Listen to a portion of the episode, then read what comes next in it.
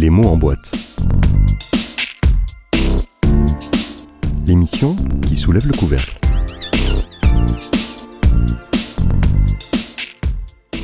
Bonjour et bienvenue dans Les mots en boîte.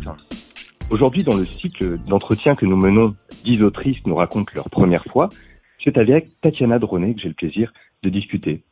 Alors Tatiana Dronet, on aurait envie de ne pas la présenter. En revanche, il s'agit d'une quinzaine de romans. Il y a des biographies, des nouvelles, du théâtre, de la bande dessinée, des scénarios, des adaptations en film, dont le célèbre Elle s'appelait Sarah en 2010, une vie d'artiste complète. Tatiana, bonjour. Bonjour Nicolas. Comment allez-vous? Ben écoutez, pas trop mal. Et vous? Moi, ça va. J'ai le plaisir de discuter avec vous. ça vaut beaucoup. Ça vaut beaucoup. Tatiana, on sort d'une période compliquée, euh, Oui. d'un confinement complexe. Vous faites partie des auteurs qui, des autrices, pardon, qui ont eu, ben oui, ce déplaisir de, de voir le livre un peu euh, chahuté. Alors votre ouvrage, ce sont euh, Les Fleurs de l'ombre, euh, qui est une coédition de Robert Laffont avec les éditions Héloïse d'Ormesson. Comment vous avez vécu cette période un peu malheureuse hein? Euh, Je dirais que ça a été plus une épreuve quelque part. Oui. Tout était bien parti. Euh, tous les voyants étaient ouverts. Et puis, il y a eu ce, ce virus qui est arrivé. Et pour vous dire la vérité, j'ai été totalement sidérée au début, comme nous tous. Hein. Ça, ça nous est Mhm. tombé dessus. On a mon livre, mon livre d'ailleurs a été publié le, le 12 mars et le confinement, si mes souvenirs sont bons, est arrivé le 14. Donc, il a eu deux jours en librairie, pas beaucoup. Donc, j'ai ressenti une sidération, bien sûr, euh, une frayeur, une stupéfaction, un peu comme comme tout le monde. Et puis après, il y a eu une, une, une très grande tristesse. Je m'apprêtais vraiment à faire le deuil de ce livre et ça a été très très douloureux. Et puis, pour être plus positive, hein, parce qu'on ne peut pas non plus euh, pleurnicher sur son livre, ça n'a absolument aucun intérêt, euh, vraiment pas, et c'est pas mon genre. Eh bien, ces petites fleurs de l'ombre ont quand même réussi à, à tirer, on va dire, à peu près leur épingle du jeu. Il y a bah, des émissions que j'ai pu faire de chez moi, comme la grande librairie, c'était d'ailleurs assez surréaliste, mais je, je l'ai fait. Vous avez Euh, pu inviter quatre autrices également, euh, dont. Exactement. Exactement. Donc, donc il y a eu des émissions de radio qui se sont faites comme comme je vous parle maintenant par euh, par téléphone. euh, donc donc le livre a, a réussi quand même euh, à se frayer un petit chemin euh, vers mes lecteurs. Mais la, je dirais que la plus grande tristesse pour moi, ça a été de, de devoir renoncer à toute cette belle euh, tournée libraire que je m'apprêtais à faire, puisque j'avais à Oui. peu près 30, 30 rendez-vous à travers la France, euh, en Suisse, en, en Belgique. Et donc ça, ça a été très difficile. Et donc, je me sens très frustrée de ne pas avoir pu voir en vrai mes lecteurs. C'est très agréable de, de faire la queue, de parler à ces lecteurs qui sont là, qui sont au rendez-vous. Et donc ça, donc du coup, j'ai l'impression quelque part que j'ai un sentiment, si vous voulez, de quelque chose d'inachevé. Voilà, une, tristesse, même si je sais que le livre a quand même euh, été dans les meilleures ventes, qu'il a quand même rencontré un certain succès. Mais bon, ces fleurs de l'ombre seront toujours teintées d'une d'une petite mélancolie. Tentons de, de pallier un peu ce, ce sentiment. Euh, Les Fleurs de l'ombre, c'est une histoire qui est digne de, de 1984, un récit peut-être un peu moins déshumanisé que celui de Orwell, mais vous y racontez l'oppression que vit euh, Clarissa Katsas euh, dans un environnement particulièrement surveillé. Il y a vraiment quelque chose d'orwellien dans tout cela. Oui, bien sûr. Euh, ce roman se déroule dans un futur très proche, on va dire dans une quinzaine d'années. Et je voulais explorer euh, comment la paranoïa d'une romancière un petit peu fragile, qui n'est pas mon double Nicolas, je le précise, je vous vois venir. Je, je ne me serais jamais permis. Beaucoup de gens pensent que c'est moi, mais j'ai beau leur dire, écoutez, vous ne me connaissez pas, mais si vous pensez que c'est moi, c'est que j'ai réussi mon coup, parce que j'ai réussi Absolument. à créer un personnage euh, pour lequel on ressent une empathie et voilà, avec qui on partage des choses. Donc Clarissa, fragile, échaudée par des événements compliqués de- dans sa vie, elle va emménager un peu trop hâtivement dans une espèce de résidence artistique euh, hyper connectée, où elle pense qu'elle va être à l'abri, qu'elle va pouvoir se remettre à écrire, qu'elle va pouvoir se remettre de son de son épreuve maritale euh, et amoureuse. Et, eh bien non, Euh, très rapidement dans cet endroit, eh bien elle va se sentir très mal à l'aise. Elle a l'impression que on la surveille en permanence. Et c'est là donc où je joue avec la paranoïa du lecteur, que je ne donne pas de réponse. En fait, je voudrais que le lecteur ou la lectrice se pose la question finalement, euh, est-ce que le fait d'être surveillé en permanence et toute cette intimité que nous dévoilons, euh, même lorsque nous paramétrons un nouveau téléphone ou un nouvel ordinateur, qu'est-ce qui se passe avec toutes ces données? Comment ça peut se retourner contre nous? Eh oui. alors, je, je parlais d'Orwell tout à l'heure. Il y a aussi cette phrase de Gainsbourg "Liberté, liberté, chérie", qui résonne à peu près dans tout l'ouvrage. Nos libertés à tous les niveaux autant une liberté de création artistique, puisque là il s'agit d'un écrivain, mais aussi tout simplement euh, une femme qui vit dans un appartement et qui est espionnée par un œil qu'on ne voit pas. Big Brother is still watching you. Donc euh, c'est vrai et c'est vrai aussi que nos téléphones sont des espions en permanence qui nous suivent, qui nous écoutent, qui nous enregistrent.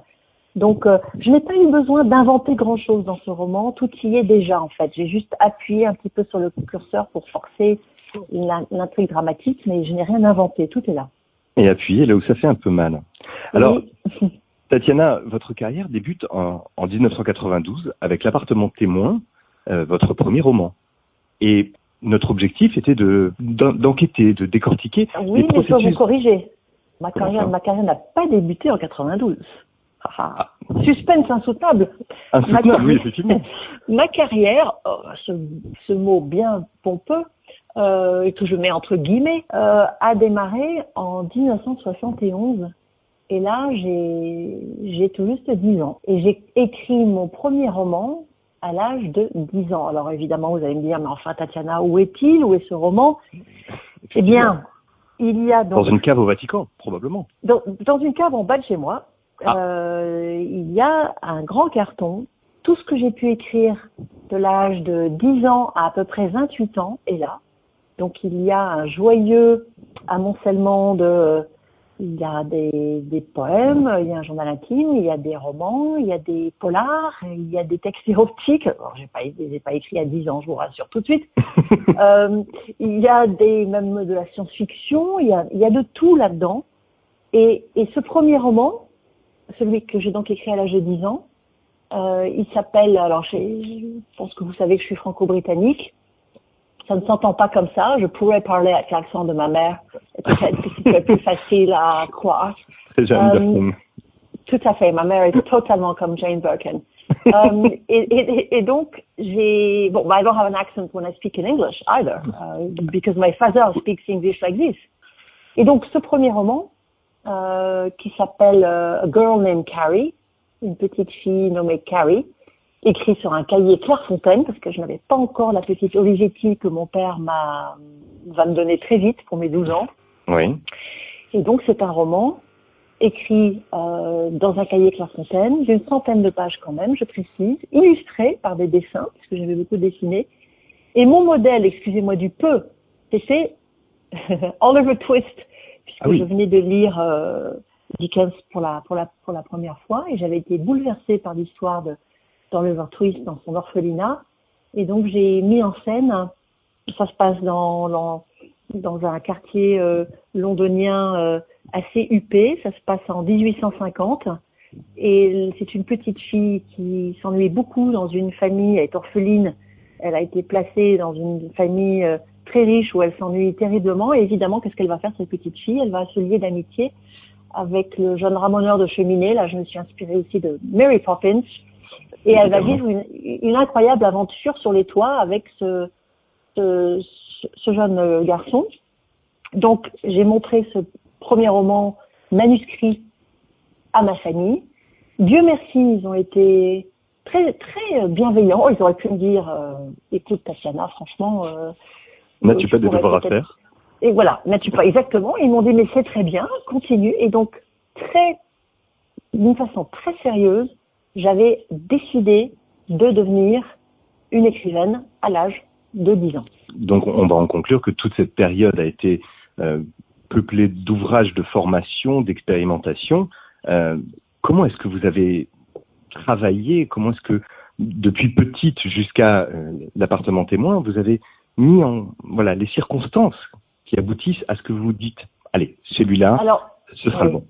Alors vous savez, euh, il y a un terme très joli en anglais qui, qui est juvenilia. On en parle beaucoup euh, concernant notamment les sœurs Brontë qui ont tellement écrit, qui ont écrit des petits magazines, des petites, des petites lettres, des lettres. Euh, voilà, on a retrouvé en fait qui sont un petit peu la, la, la matrice de, de, ce qui a pu venir plus tard. j'ai envie de vous dire que tout ce que j'ai pu écrire euh, de 71 jusqu'à à peu près 2000, donc là on va englober les premiers romans publiés euh, par Plomb euh, et par Fayard, euh, jusqu'à Le Voisin que j'ai publié en, en 2001, euh, c'était un travail que je prenais bien sûr très au sérieux, mais je ne faisais pas tellement de préparation en fait, Nicolas. Je me lançais dans l'écriture, je n'ai jamais eu de problème de, de page blanche.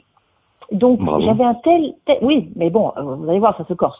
Euh, j'avais un, un- un tel monde imaginaire dans ma tête que j'avais une idée et je prenais à peine des notes, je m'asseyais et j'écrivais sans vraiment me questionner sur pourquoi, comment, où est-ce que je vais, qu'est-ce que je veux dire.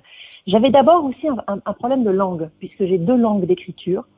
Donc il me fallait choisir euh, ou le français ou l'anglais. Alors ça a l'air simple comme ça, mais ça ne l'est pas.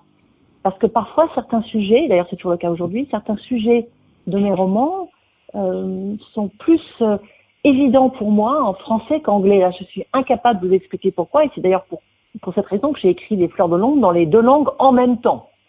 Ça je l'ai fait, moins je pourrais pas dire que c'est. Deux donc, romans en même temps.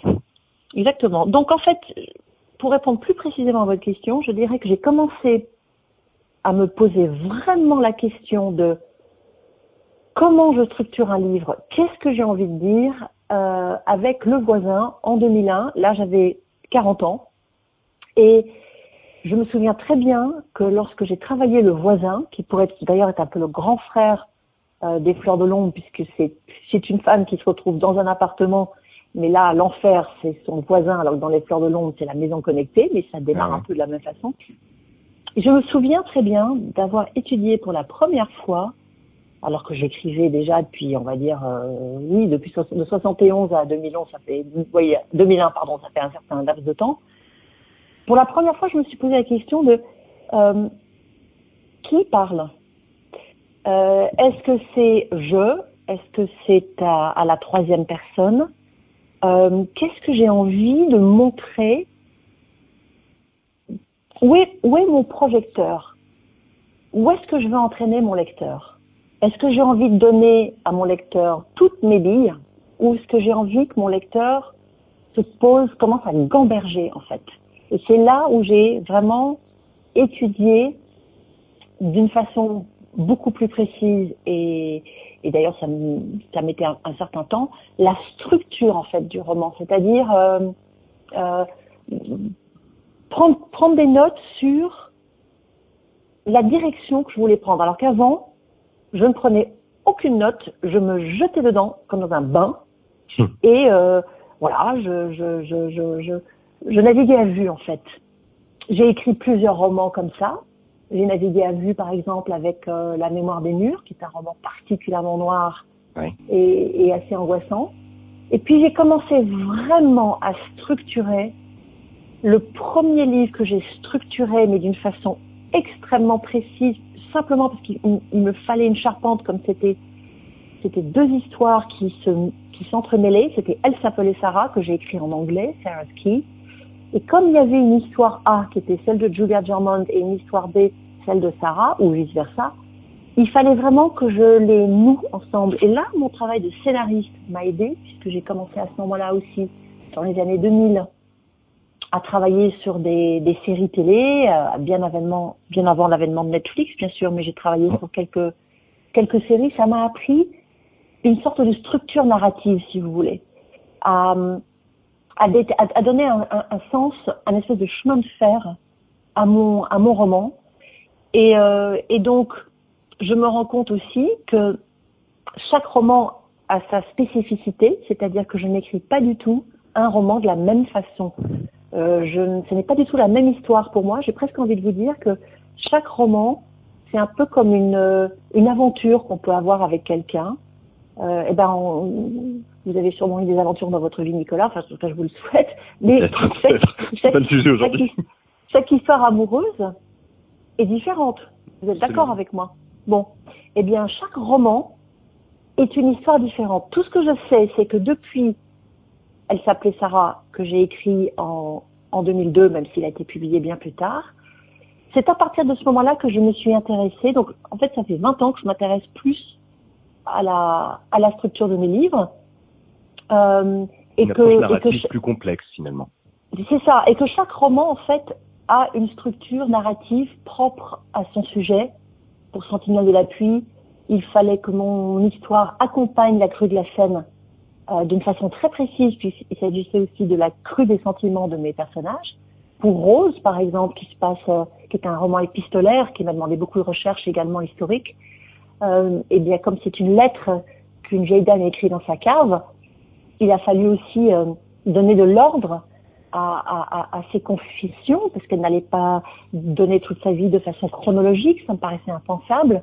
Donc il a fallu aussi mettre de l'ordre dans ses idées, comment elles allaient lui, lui, venir. Et pour le dernier, Les Fleurs de l'ombre, euh, je n'ai pas tellement fait de recherche puisque le roman se passe dans le futur. Donc j'ai beaucoup tiré les verres du nez à mon futurologue de père, Joël de Romay. Mais euh, ma, ma timeline, si vous voulez, a été euh, de d'écrire euh, sur une, une, grande feuille les dates, toutes les dates importantes de la vie de Clarissa.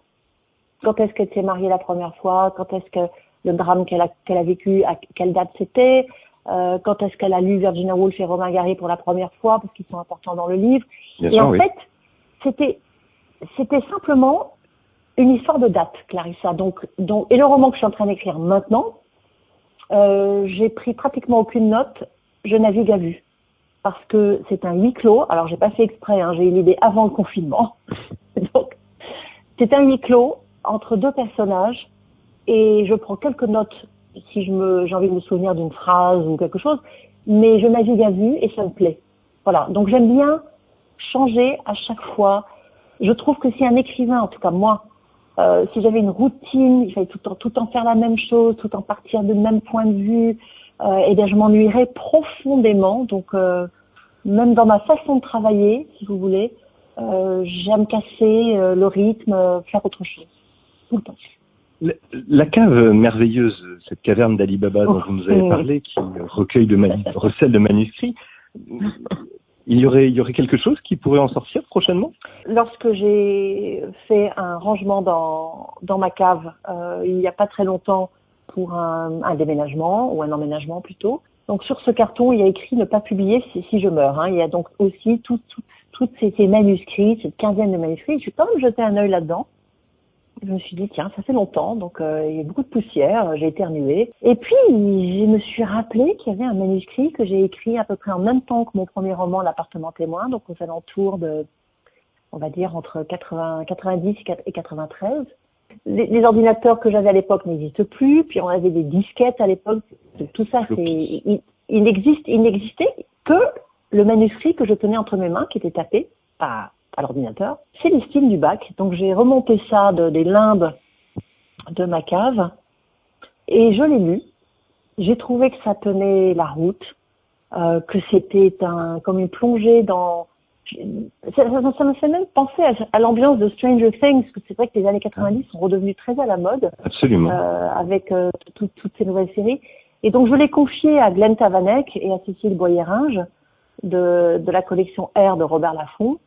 Ils sont complètement tombés amoureux de ce livre, qui est donc une, amitié improbable entre un jeune homme de bonne famille, très renfermé sur lui-même et très solitaire, et une, une, une, sorte de médecine fixe, euh, une vieille dame indigne qui, qui vit rue du Bac sous une porte cochère et qui, qui insulte tout le monde. Et puis c'est cette amitié qui va naître entre ces deux personnes qui n'ont strictement rien en commun et c'est un apprentissage de la vie. Et donc euh, bah, j'ai la joie de vous annoncer que ce roman va, va voir le jour euh, en 2021. Je ne sais pas très bien quand à cause de cette pandémie, mais euh, donc ce roman qui dormait depuis 27 ans dans ma cave, eh bien va, va voir le jour. On l'a très peu euh, remanié, on a on a fait un tout petit toilettage, mais on l'a vraiment gardé dans son jus. On n'a rien changé. Il est pur années 90.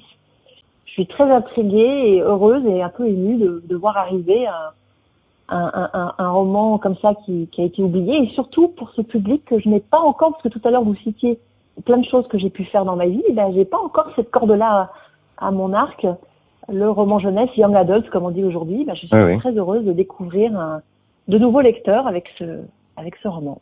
Ce serait une forme de retour dans le futur finalement. Exactement.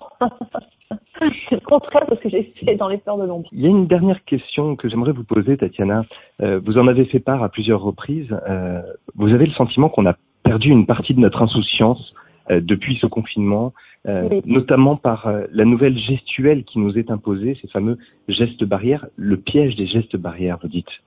C'est ça. En fait, comme beaucoup d'entre nous, je suis tombée dans le piège de confinement, déconfinement. C'est-à-dire que j'ai bêtement cru qu'à partir du 11 mai, on allait pouvoir se précipiter les uns sur les autres, s'embrasser, se toucher, faire la fête, reprendre une vie d'avant. Et en fait, non. Nous voilà euh, quelques mois plus tard, masqués. On ne peut toujours pas se serrer la main, on ne peut toujours pas toujours se faire la bise. Certaines personnes le font à leur risque et péril. Oui. Euh, on a perdu cette insouciance.